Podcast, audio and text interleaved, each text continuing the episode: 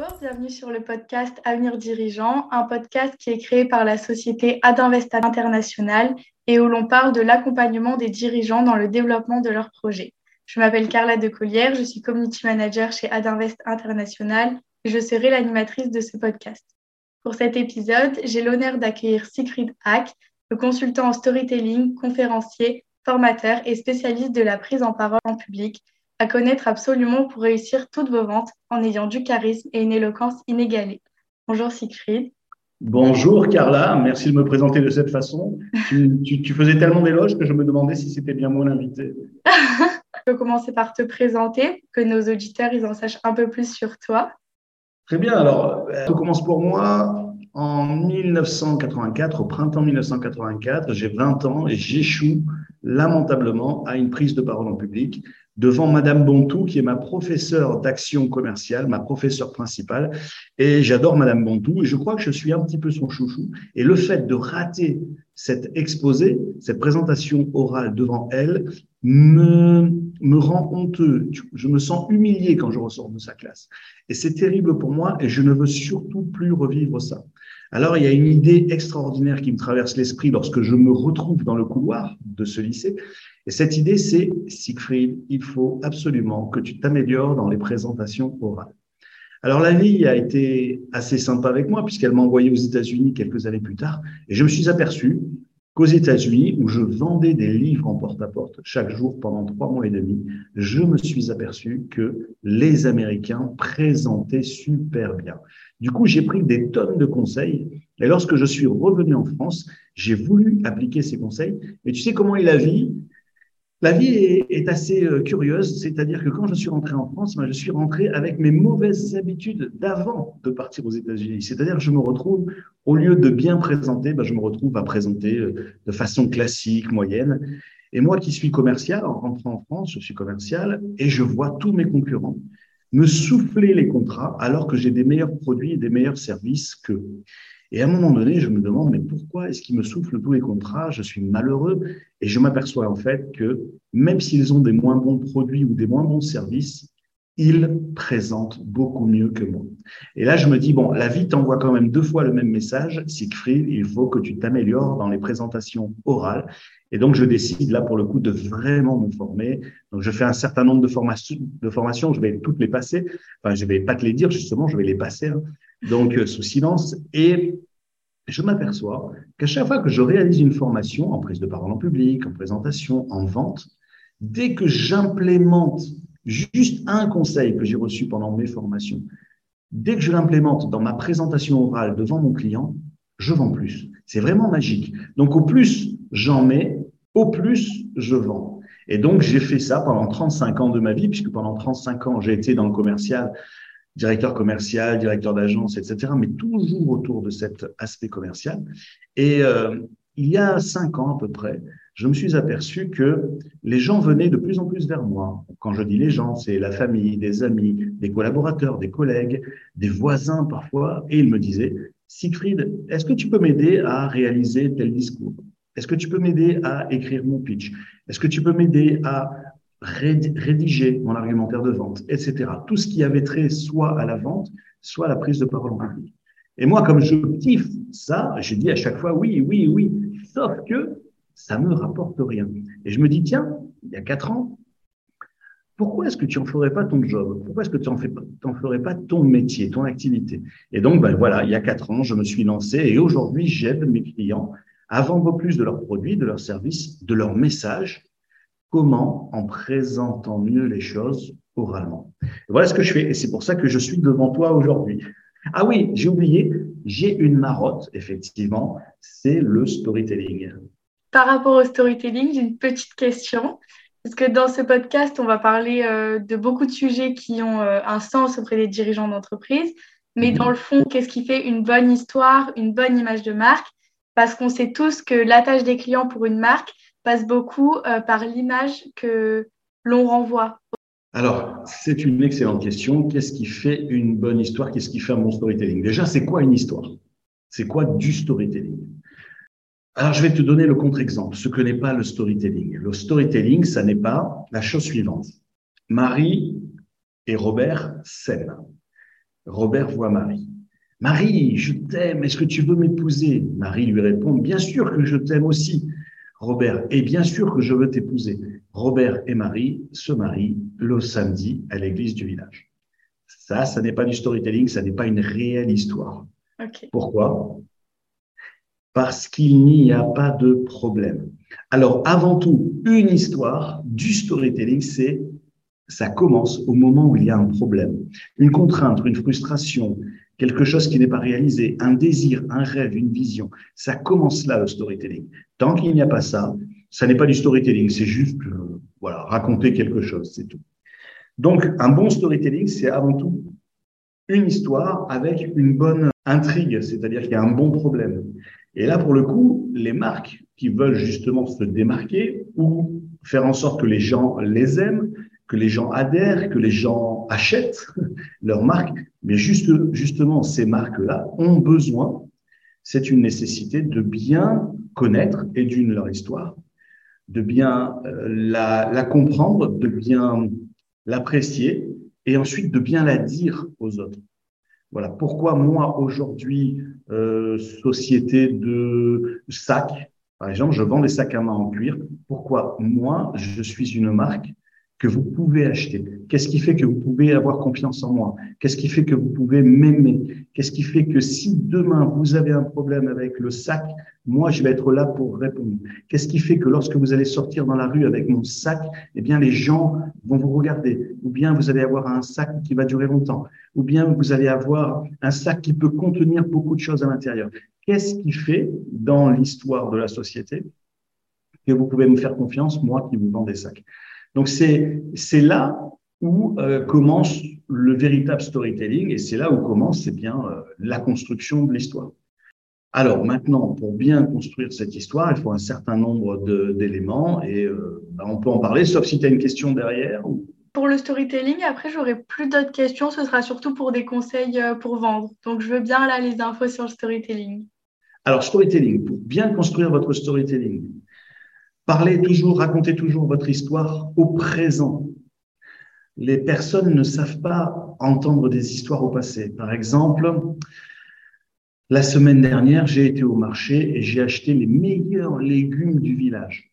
Bon, ok, c'est écrit, euh, c'est dit au passé. Si je le dis au présent. La semaine dernière, je vais au marché et je découvre les meilleurs légumes du village on est dans l'action, on, est, nous sommes dans l'ici et maintenant. Du coup, la personne qui écoute, l'auditeur, est totalement avec nous. Elle marche avec nous, elle est avec nous au marché. C'est pas quelque chose qui s'est passé avant, c'est quelque chose qu'elle est en train de vivre là maintenant. Ça, c'est une première astuce, parler au présent. Deuxième astuce, c'est utiliser des dialogues. Donc, y compris des dialogues, même quand on raconte l'histoire et qu'on est seul. Les dialogues, ça peut être la chose suivante. Euh, plutôt que de dire j'ai été, j'ai été voir mon chef et il m'a enguirlandé en me disant que j'avais toujours du retard. Là, il n'y a pas de dialogue. C'est juste, on explique juste ce qui se passe.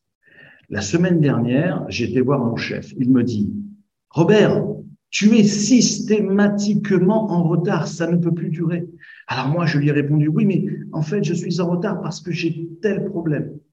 Donc là, on est dans le dialogue. Et comme nous sommes dans le dialogue, nous vivons, là encore, l'action ici et maintenant et avec les personnages. Ça, c'est le deuxième, utiliser des dialogues. Notre conseil pour bien construire, construire ces histoires et faire en sorte que les personnes nous écoutent, soit dans l'histoire. Troisième chose, c'est d'utiliser des noms, les noms des personnages. Plutôt que de dire, par exemple, mon chef m'a dit que, plutôt dire, euh, mon chef, euh, John, m'a dit que. Et il m'a répondu, mais tu vois, Robert. Donc, il ne m'a pas répondu, il m'a répondu, mais tu vois, Robert. Et puis, j'ai été voir, pas ma chef ou pas ma collaboratrice, mais j'ai été voir Lucie, ma collaboratrice. Et donc, en, en, en donnant des noms à nos personnages, aux personnes, eh bien, là encore, on fait encore plus vivre l'histoire. On fait encore plus vivre l'histoire parce que du coup, les personnages ne sont pas qu'une fonction, par exemple le chef, mais c'est John, et John, lui, c'est une identité, c'est quelqu'un qui existe vraiment. Voilà. Donc, donner des noms, ça, c'est une chose qui est extrêmement importante aussi. Et puis ensuite, comme dans toute prise de parole, encore plus lorsqu'on fait du storytelling, moi, je, je, dis à mes clients, aux personnes que j'accompagne, je leur dis, ne racontez pas votre histoire. Vivez votre histoire. C'est complètement différent. Lorsqu'on raconte et lorsqu'on vit. Je te donne un exemple, là encore, euh, je vais raconter une histoire. Ce matin, je suis sur la route et il y a un chauffard qui me double et qui, en se rabattant devant moi, a failli me mettre sur le, dans le fossé. Et donc là, maintenant, si je suis en train de parler avec toi, c'est vraiment un miracle. Ça, c'est, je raconte l'histoire. Maintenant, si je la vis, l'histoire, c'est plutôt. Mais tu sais, ce matin, un fou sur la route, il me double, il se met devant moi, il freine, il a failli m'embarquer sur le côté. Là, je revis les émotions d'intérieur, je revis ce que ça m'a fait, je revois la voiture, je revois le chauffard qui freine. Et comme je le vis de cette manière, alors, et ça c'est la magie humaine, la magie entre êtres humains, alors je t'envoie les mêmes émotions. Et toi, avec ces mêmes émotions, tu peux ressentir ma colère, ma peur, euh, mon doute, ma contrainte, ma surprise, ma joie, mon dégoût, peu importe, mais tu peux ressentir les mêmes émotions que moi parce que je n'ai pas raconté l'histoire. J'ai vécu l'histoire. Donc voilà, ces quatre principes très simples. Mais rien qu'en implémentant ça, c'est-à-dire utiliser le présent, des dialogues, des noms et vivre l'histoire plutôt que la, la raconter, rien qu'en mettant un de ces ingrédients, si on met tout ça, c'est encore mieux, eh bien du coup, l'histoire est magnifiée et l'histoire devient la réalité, la vérité. Parce qu'après tout, une histoire, alors si c'est une histoire vraie, authentique, qui nous est arrivée, eh bien autant utiliser tout ce maximum d'ingrédients pour que nous, on la vive de la même façon que nous l'avons vécu. Voilà. Donc vraiment pour partager, pour connecter euh, les uns avec les autres. Voilà ce qui, pour moi, dans un premier temps, peut faire un bon storytelling. Oui, c'est vrai que en fait, je pense que si l'interlocuteur il se sent inclus dans l'histoire, avec le présent, les dialogues, les astuces que tu viens de dire, il va vraiment se sentir concerné dans l'histoire et donc être plus attentif, quoi. Exactement. Et c'est ce qui se passe lorsqu'on regarde un film. Lorsqu'on regarde un film, le film il se passe au présent, même si c'est un film préhistorique avec oui, des oui, bien sûr on le vit au présent puisque ça se passe devant nous. De la même façon, bah, ils utilisent des noms. De la même façon, ils dialoguent. Et de la même façon, bah, ils ne racontent pas une histoire. le film, c'est une histoire qui est en train de se produire. Et donc, on est complètement dans l'histoire. D'ailleurs, je sais pas si tu as déjà vu, mais il y a des moments où tu es complètement tellement dans l'histoire que bah, tu, as, tu as peur. Oui, on euh, ressent les émotions comme les acteurs. on pleure parce qu'ils se marient à la fin alors que non, ils, ils n'étaient pas du tout destinés à se marier, etc. Donc, toutes ces émotions. Et c'est exactement la même chose lorsqu'on est en prise de parole, en oral, et qu'on raconte une histoire. Ok parfait pour le storytelling, c'est au top. Je pense que les conseils vont pouvoir servir à nos interlocuteurs. Et après, donc avoir une bonne image, c'est pas tout, parce qu'il faut quand même réussir à vendre son produit ou son service. Est-ce que tu as des conseils à donner concernant la vente, vraiment pure et dure? Alors, les conseils que je donne, déjà, euh, un préalable. C'est ce que je dis aussi à mes clients que j'accompagne. On ne vend pas un produit ou un service on vend un résultat. Je m'explique.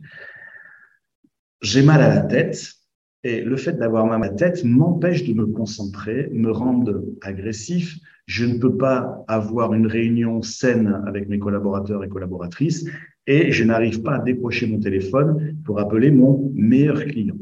J'ai mal à la tête, je ne peux pas faire tout ça, ça m'empêche de faire tout ça. Ça, c'est mon problème. Maintenant, où est-ce que je veux être? C'est-à-dire, là, c'est mon problème. Qu'est-ce que je voudrais? Ben, Moi, ce que je voudrais, c'est là où il faut être très attentif. Ce que je veux, c'est pas ne plus avoir mal à la tête. Ce que je veux, c'est ben, être complètement serein, ne plus être agressif. Donc, être attentif à mes collaborateurs, pouvoir avoir cette réunion avec tous mes collaborateurs en pleine efficacité, et j'aimerais pouvoir appeler mon client parce que c'est un client important. C'est ça que je veux. Bien sûr, pour, pour avoir ça, il va falloir que je m'enlève le mal de tête, mais le résultat que je veux, c'est ça. Je veux appeler mon, mon, je vais appeler mon client, je vais être bien avec mes collaborateurs, je vais être bien avec moi-même. Ça, c'est ça le résultat. La solution, c'est-à-dire le produit qui peut m'amener de justement j'ai euh, je ne peux plus me concentrer etc à j'ai envie de me concentrer c'est quoi la solution? Alors je vais demander à 10 personnes. Et 10 personnes je vais leur dire qu'est-ce que tu as pour moi? Il y a une personne qui va me dire bah prends du doliprane voilà. Ok une autre personne va me dire, bah, écoute, fais vite une petite séance de yoga. OK. Il y en a une autre qui va me dire, écoute, Siegfried, va courir pendant 20 minutes et tu reviens, tu vas voir, tout va s'arranger. OK. Une quatrième va me dire, Siegfried, prends une grande inspiration, respire pendant 5 minutes, tu vas voir, ça va s'arranger. Quelqu'un d'autre va me dire, écoute, il y a un masseur ou une masseuse dans le bureau d'à côté, va te faire une petite séance de massage, tu vas revenir. Une autre va me parler d'une séance de relaxation. Tu vois, donc, j'ai 5, 6, 7, 8, 10 solutions à ma disposition pour aller de mon problème à mon résultat. Quelle solution je vais choisir? Je vais prendre n'importe laquelle à partir du moment où ça m'amène de mon problème, je n'arrive pas à me concentrer au, résultat. au résultat. Et donc, effectivement, c'est dit euh, le doliprane, etc., ce sont les solutions. D'accord? Donc, ce que je dis à mes clients lorsque je les coach, lorsque je les accompagne, lorsque je les forme, c'est intéressez-vous au problème de votre client, bien entendu, et où est-ce qu'il veut aller? Ne vous intéressez pas à votre solution. En tout cas, pas pour l'instant. Donc, comment est-ce qu'on s'intéresse au problème? Comment est-ce qu'on s'intéresse au résultat? En posant des questions. Donc, la première chose que doit faire tout bon commercial, tout bon vendeur, avant même, bon, bien sûr, après avoir dit bonjour, etc., mais avant même de présenter ce qu'il a dans la mallette, ou ce pourquoi il est venu, ou avant même de présenter sa, euh, sa présentation PowerPoint, la première chose qu'il doit faire, c'est poser des questions à son client. Quel est son problème d'aujourd'hui? Comment ça se passe aujourd'hui? Euh, Et ensuite, où est-ce qu'il voudrait aller? Où est-ce que vous aimeriez être? Où est-ce que qu'est-ce que vous À quel résultat voudriez-vous euh, parvenir?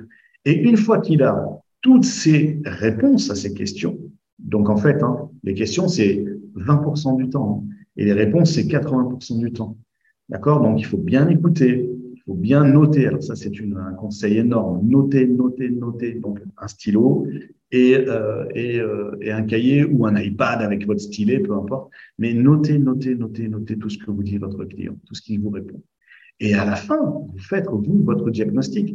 C'est-à-dire, vous dites, waouh, à travers tout ce que le client m'a dit, la solution que j'ai dans ma mallette, eh bien, ça lui convient. Ou ça ne lui convient pas. Donc, certains vendeurs arrivent avec une solution dans la mallette et veulent absolument vendre, quel que soit le problème du client, même si le client n'en a pas besoin. Ça, c'est pas bon. C'est pas bon du tout. Si la solution ne convient pas au client, eh bien, on range sa mallette. Et d'ailleurs, on, ne la range même pas parce qu'on l'aura même pas ouverte. Et on s'en va. Et à la limite, à la limite, on peut dire au client, bah, écoutez, j'ai pas la solution pour vous. En revanche, je connais une société, je connais euh, une entreprise qui peut vous aider, voici ses coordonnées, etc. Ça, c'est très, très fort. Parce que là, du coup, l'entreprise, le client va s'en rappeler. Et le jour où il aura besoin vraiment de votre solution, qui va, résoudre, qui va résoudre son problème, alors il fera appel à vous et à personne d'autre. Parce que vous êtes quelqu'un euh, de confiance, quelqu'un sur qui il peut compter. Si vous avez la solution à son problème dans votre mallette, pour le coup, alors là, c'est pas qu'il faut essayer de lui vendre. C'est que c'est un devoir de lui vendre. Si la solution convient parfaitement à la résolution de son problème, alors c'est un devoir de lui vendre.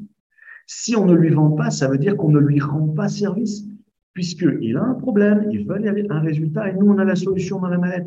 Alors c'est simple comme bonjour, on sort la solution, et on lui dit, avec nos solutions, vous résolvez votre problème et vous arrivez au résultat que vous voulez. C'est aussi simple que ça, la vente. Souvent, on se fait des tonnes et des tonnes et des tonnes de problèmes et on, voilà, on a des tonnes de problèmes et on se dit, j'arrive pas à convaincre mon client. Est-ce que ma solution convient au problème du client pour l'amener au résultat qu'il veut? Si oui, j'ai ma solution. Sinon, je m'en vais. Ouais. Voilà. Il vaut mieux installer un climat de confiance que vouloir vendre à tout prix et euh, vendre peut-être quelque chose de pas adapté au client finalement. Alors, tu sais, Carla, euh, vendre à tout prix, c'est-à-dire si on est là pour vendre à tout prix, on a. On n'a rien compris. Alors, non, mais on aura beau faire ce qu'on veut, le client s'en aperçoit. Le client sent à un moment donné qu'on est là pour vendre, vendre, vendre, vendre, vendre, même s'il n'a pas besoin de notre solution. Mais ça, c'est terrible, c'est terrible. Euh, une chose que je dis souvent, c'est vendre c'est facile. Vendre, c'est facile. C'est même très facile. Revendre, c'est difficile. Parce que quand, pour vendre une fois, une première fois, c'est très facile parce qu'on peut raconter quasiment n'importe quoi. Quand je dis très facile, hein, on s'entend quoi. Oui, oui, bien sûr. En revanche, revendre, c'est difficile parce que le client vous a déjà vu. Et si jamais la solution que vous lui avez donnée, ça correspondait absolument pas à son problème pour l'amener à son résultat, alors il va vous dire, eh, monsieur, vous me l'avez fait une fois déjà. Vous n'allez pas m'avoir une deuxième fois. Donc, revendre, c'est difficile. En revanche, si on a bien vendu une première fois, alors là, on peut revendre et revendre et revendre. Et pour les sociétés, pour les entreprises et même pour les commerciaux, il faut savoir que le coût d'acquisition d'un nouveau client, quand je dis le coût, c'est le coût en argent, en temps et en énergie. Ce coût est très lourd pour avoir un nouveau client. En revanche, une fois qu'on a bien servi ce client, qu'il est, ça y est, il est client chez nous, alors le fait de le fidéliser, le fait de lui rendre un nouveau service, un nouveau service, un nouveau service, le coût est beaucoup moins élevé. Il y a juste la relation de confiance à entretenir. Ça, en fait. Donc, euh, donc, je suis triste, souvent très triste même, lorsque je vois des entreprises qui se disent, bon, bah, j'ai perdu un client, euh, voilà, parce qu'on l'a mal servi et tout, mais c'est pas grave parce que euh, il y a plein de clients dans la nature. oui et non. Parce que pour retrouver un même, pour retrouver un autre client, ça va être cher, coûteux en temps, en énergie, en argent. Voilà, je ne sais pas si je réponds à ta question, Carla. Ah oui, c'est parfait. On a parlé un peu euh, d'écoute active tout à l'heure dans vos conseils. Donc, on sait qu'une audience a une écoute active très euh, faible, de quelques secondes seulement. Alors, comment euh, tu fais pour accrocher un client et qu'il soit attentif jusqu'au moment où tu proposes l'offre et qu'il ne décroche pas au bout de cinq secondes? Alors là, on, boucle presque la boucle parce que vraiment, euh, comment ça se passe dans une relation? Dans une relation, au départ, on crée l'envie, l'envie chez l'autre de nous écouter. Ensuite, on construit sa crédibilité, c'est-à-dire qu'on va construire euh, qui nous sommes, les produits, nos références, etc. Après avoir donné l'envie, on construit la crédibilité, c'est-à-dire qu'on lui dit ben, vous avez eu envie, maintenant vous avez raison de nous faire confiance, vous avez raison de, de venir avec nous. Et puis ensuite, est-ce qu'il y a l'opportunité, l'opportunité ou pas de travailler ensemble? C'est-à-dire, euh, est-ce que ma solution répond à votre problème pour vous amener à tel résultat? Voilà, ça se passe comme ça, envie, crédibilité, opportunité. Ça, c'est dans la, dans la relation classique. Donc, pour donner l'envie et pour que l'autre nous écoute, en écoute active, et pour continuer ensuite dans notre crédibilité, rien de mieux qu'effectivement raconter des histoires. Alors, c'est pas raconter des histoires, le petit chaperon rouge, hein, mais c'est oui, voilà, imaginons un client en face de moi. Oui, voilà, mais euh, moi, mon problème, c'est que j'ai un budget limité et euh, je n'ai que deux assistantes avec moi, donc je ne sais pas si votre produit va pouvoir m'aider. Qu'est-ce qu'on peut faire? On peut dire, ah mais écoutez, euh, Monsieur Johnson, l'entreprise X avait exactement le même problème que vous il y a deux ans. Ils ont fait appel à nos services et voilà comment ça se passe aujourd'hui. Aujourd'hui, ça se passe comme ça, comme ça, comme ça, comme ça. Lui, en racontant cette histoire de quelqu'un qui a déjà vécu le même problème qu'il a, peut s'identifier. Du coup, à partir du moment où il s'identifie, où il écoute l'histoire, alors il est attentif. En fait, si moi je raconte une histoire à quelqu'un, eh bien dans le cerveau de l'autre, il y a une sécrétion de neurotransmetteurs, une sécrétion d'hormones. Donc des hormones, dopamine, ocytocine, sérotonine, endorphine, des hormones de plaisir, et puis également des hormones de stress. Hein, si je fais peur ou quoi, de la cortisol et de l'adrénaline. À partir où le cerveau sécrète ce type d'hormones, il est en éveil, il augmente son focus, sa motivation, pour les hormones de plaisir hein, surtout. L'hormone de stress, c'est un peu différent.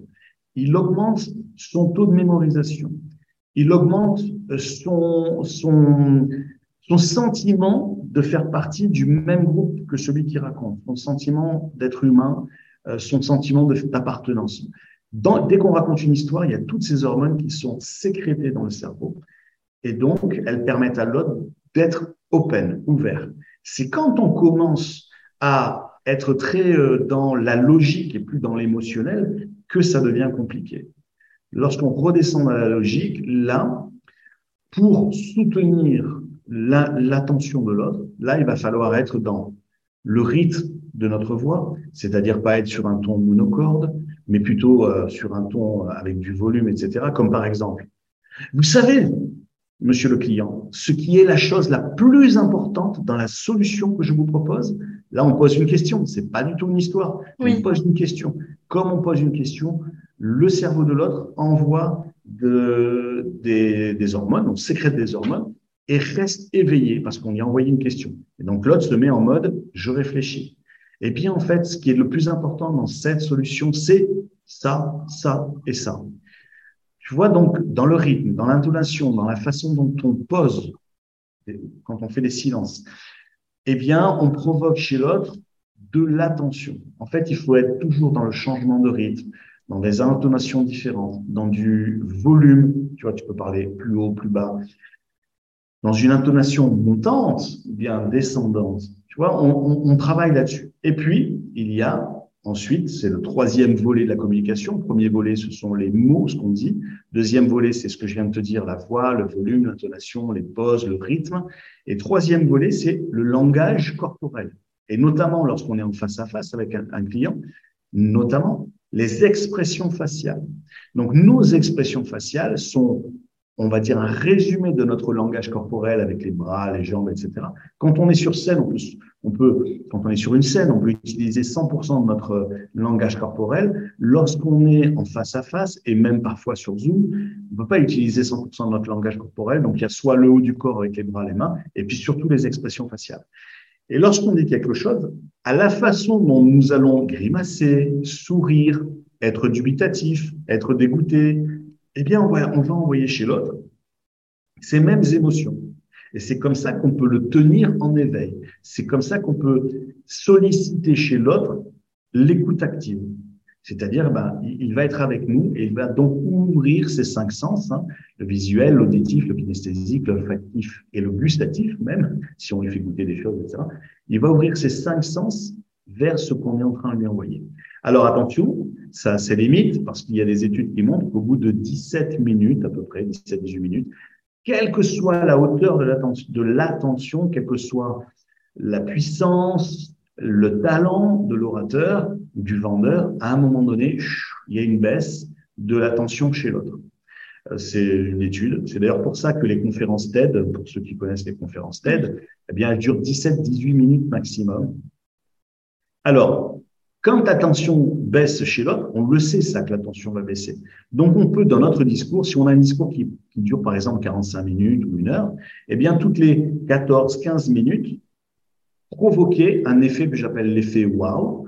Donc un effet où l'autre va être surpris et donc où l'attention va être récupérée, comme par exemple, je ne sais pas si vous, faites une présentation PowerPoint, montrer une vidéo complètement décalée euh, qui soit en rapport avec votre message, mais une vidéo complètement décalée. Ça peut être euh, utiliser une aide visuelle, à savoir un, objet, un produit. Euh, voilà, créer la surprise toutes les 13-14 minutes pour conserver l'attention de la personne. Mais en règle générale, les présentations, au-delà de 20 minutes de présentation commerciale, ça commence à, être un peu long. Euh, voilà, sauf si on visite euh, une usine, si on fait visiter notre usine ou quoi à quelqu'un, à un client. Voilà, c'est encore autre chose. Mais voilà, lorsqu'on est en face à face, une vingtaine de minutes de présentation, là, c'est voilà, un peu plus difficile. Pour résumer, pour provoquer l'écoute active, bien vraiment jouer sur les mots que nous utilisons, des mots qui peuvent là, surprendre ou créer euh, des éléments qui font que l'autre nous écoute. Après, c'est l'intonation, la voix, le rythme, le volume, et ensuite c'est le langage corporel et notamment face à face, les expressions faciales. Ok. Voilà, Carla. Bon, je pense qu'au niveau de la vente, la boucle est bouclée, comme tu as dit tout à l'heure. Euh, pour en revenir un peu à l'activité principale d'Adinvest, donc très grossièrement, c'est le fait euh, d'aider des dirigeants d'entreprise à faire face à différents problèmes managériaux et proposer des formations de business mentor. Donc, je voulais savoir, est-ce que euh, tu as une histoire avec le mentorat, une approche bien à toi? Je veux savoir un peu. Alors, pour moi, la, façon, la, façon la plus rapide de progresser, quel que soit l'activité que nous pratiquons, euh, que ce soit une activité sportive, artistique, musicale, donc euh, ou business ou associative, c'est effectivement de modéliser, c'est-à-dire de prendre comme modèle quelqu'un. Et nos meilleurs modèles, donc, c'est ben, nos mentors. Nos mentors, ça peut être notre coach, ça peut être notre professeur de musique, professeur de danse, euh, ça peut être euh, un mentor en prise de parole, donc quelqu'un ou un coach, voilà, quelqu'un qui sait déjà prendre la parole en public. Donc, c'est la façon la plus rapide, la façon la plus courte et, la plus efficace de progresser, de se développer. Donc, le rapport que j'ai en mentorat, c'est que chaque fois que j'ai progressé, c'est parce que j'ai eu quelqu'un à côté de moi. Donc, j'ai progressé en prise de parole parce que j'ai pris exemple sur des personnes qui étaient à côté de moi. Donc, que ce soit dans, des clubs de prise de parole ou bien lorsque j'ai été dans des euh, formations de présentation, bah, j'essayais d'être au plus près du formateur ou de la formatrice pour euh, vraiment boire toutes ces paroles, toutes ces astuces, toutes ces euh, compétences, son expertise. Et puis ensuite, essayer de refaire la même chose. Hein, c'est ce que j'appelle la modélisation, modéliser, calquer, en fait, ce que, ce que fait l'autre de bien. Euh, également, alors moi j'ai des mentors également qui sont un peu particuliers. Ce sont des livres où il y a des livres qui peuvent être qui peuvent être inspirants et qui peuvent servir de support, un peu comme un mentor. Voilà, j'ai deux trois livres euh, voilà que je régulièrement avec moi et qui me servent de mentor. Mais pour progresser, rien n'est mieux qu'une personne à côté. Alors il y a plusieurs, tu sais, dans pour se développer, c'est soit do it yourself, hein, euh, faites-le vous-même faites-le avec nous, ou bien on le fait pour vous. Si les gens font les choses pour nous, eh bien, on progresse pas parce qu'ils le font. Ça marche pas. Ça marche pas. Ça, c'est la troisième solution. Première solution, faites-le vous-même. Si on le fait nous-mêmes, de notre côté, etc., bah, ça pourra marcher. Et ça prendra un temps fou. Euh, Et on pourra peut-être pas, il y aura un seuil où on pourra pas plus progresser, je pense. Exactement. Euh, si demain, euh, je te dis, écoute, euh, ou si demain je décide de, de je dis n'importe quoi, mais d'apprendre à faire du feu en forêt sans allumettes, sans briquet, sans rien, je vais y arriver à un moment donné, peut-être. Mais s'il faut, ça m'aura pris 10, 15, 20 ans. Si quelqu'un me montre comment on fait, c'est-à-dire si j'ai un mentor et que quelqu'un me fait comment, me montre comment on fait, eh bien, au bout de cinq minutes, je sais faire. Et donc, je vais prendre les, voilà, tu vois, tu vois le temps qu'on gagne lorsqu'on a des mentors. Donc, euh, bah, si, je sais qu'AD Invest donc euh, ben, pratique énormément le mentorat et pour moi c'est la voie royale, la voie la plus efficace, la voie la plus sûre parce qu'en plus les mentors ils ont essuyé les plâtres déjà. Ils ont eu des expériences et des expériences et des expériences avant d'en arriver où ils en sont. Donc autant prendre des raccourcis et euh, non pas pour euh, non pas parce que nous sommes des feignants, mais au contraire autant prendre des raccourcis pour que le temps, l'énergie et l'argent que nous avons grâce à, l'utilisation de mentor, c'est-à-dire tout cet argent, cette énergie, cette, euh, ce temps qu'on gagne, eh bien, on peut le placer dans des choses qui sont beaucoup plus productives pour l'entreprise, à savoir quelle stratégie, quelle vision, quel nouveau marché, quel nouveau produit, euh, quelle voie de développement je peux utiliser, plutôt que de se concentrer sur des choses que les mentors peuvent nous apprendre facilement. Donc euh, voilà ce que je, voilà un petit peu le, le sens que je donne euh, au mentorat. C'est indispensable et ça nous fait gagner du temps, de l'énergie, de l'argent. C'est parfait, ça, comme euh, presque conclusion, parce que j'ai une dernière petite question. Que pensez-vous pouvoir apporter à notre réseau Adinvest International, du coup?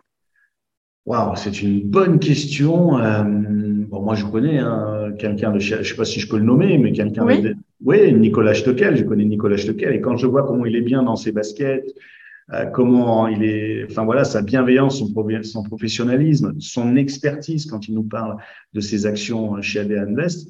Euh, moi, je me dis, euh, qu'est-ce que AD Invest peut faire plutôt pour moi, quoi, parce que pour progresser encore plus. Sinon, ce que je peux apporter, ben, c'est effectivement mon expertise, mes compétences en prise de parole en public et en vente, et les deux mixés, euh, voilà, c'est-à-dire l'activité que je pratique, que je pratique aujourd'hui. Voilà, c'est. Mais je pense que c'est très croisé, c'est-à-dire l'un apporte et, l'autre apporte également. Je pense que c'est exactement ça. C'est vraiment main dans la main. Exactement, gagnant-gagnant, main dans la main. Voilà, c'est super. Bah, merci beaucoup pour cet échange. Tu peux nous dire où est-ce qu'on peut te retrouver bah, très facilement. Donc, euh, j'ai un site internet, c'est très facile, c'est mon nom de famille et .fr, donc hack.fr, h2ack.fr.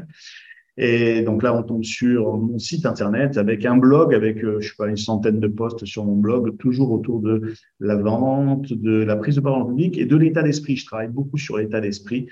Euh, voilà, parce que c'est avec un très bon état d'esprit qu'on progresse, un, état d'esprit tourné vers l'effort plus que vers le talent. Et puis, sinon, sur les réseaux sociaux, Siegfried Hack, que ce soit LinkedIn, Instagram, euh, Facebook, voilà, tous les réseaux sociaux classiques. Ok, super. Ben, je mettrai euh, les identifications en, bio. Génial. Et nous concernant, vous pouvez nous retrouver sur LinkedIn, Twitter et Facebook sous le nom d'Adinvest International. Si vous avez aimé ce podcast, n'hésitez pas à le liker, le partager et surtout nous donner votre avis sur ce nouveau podcast. Je vous souhaite une excellente journée et à bientôt. Au revoir.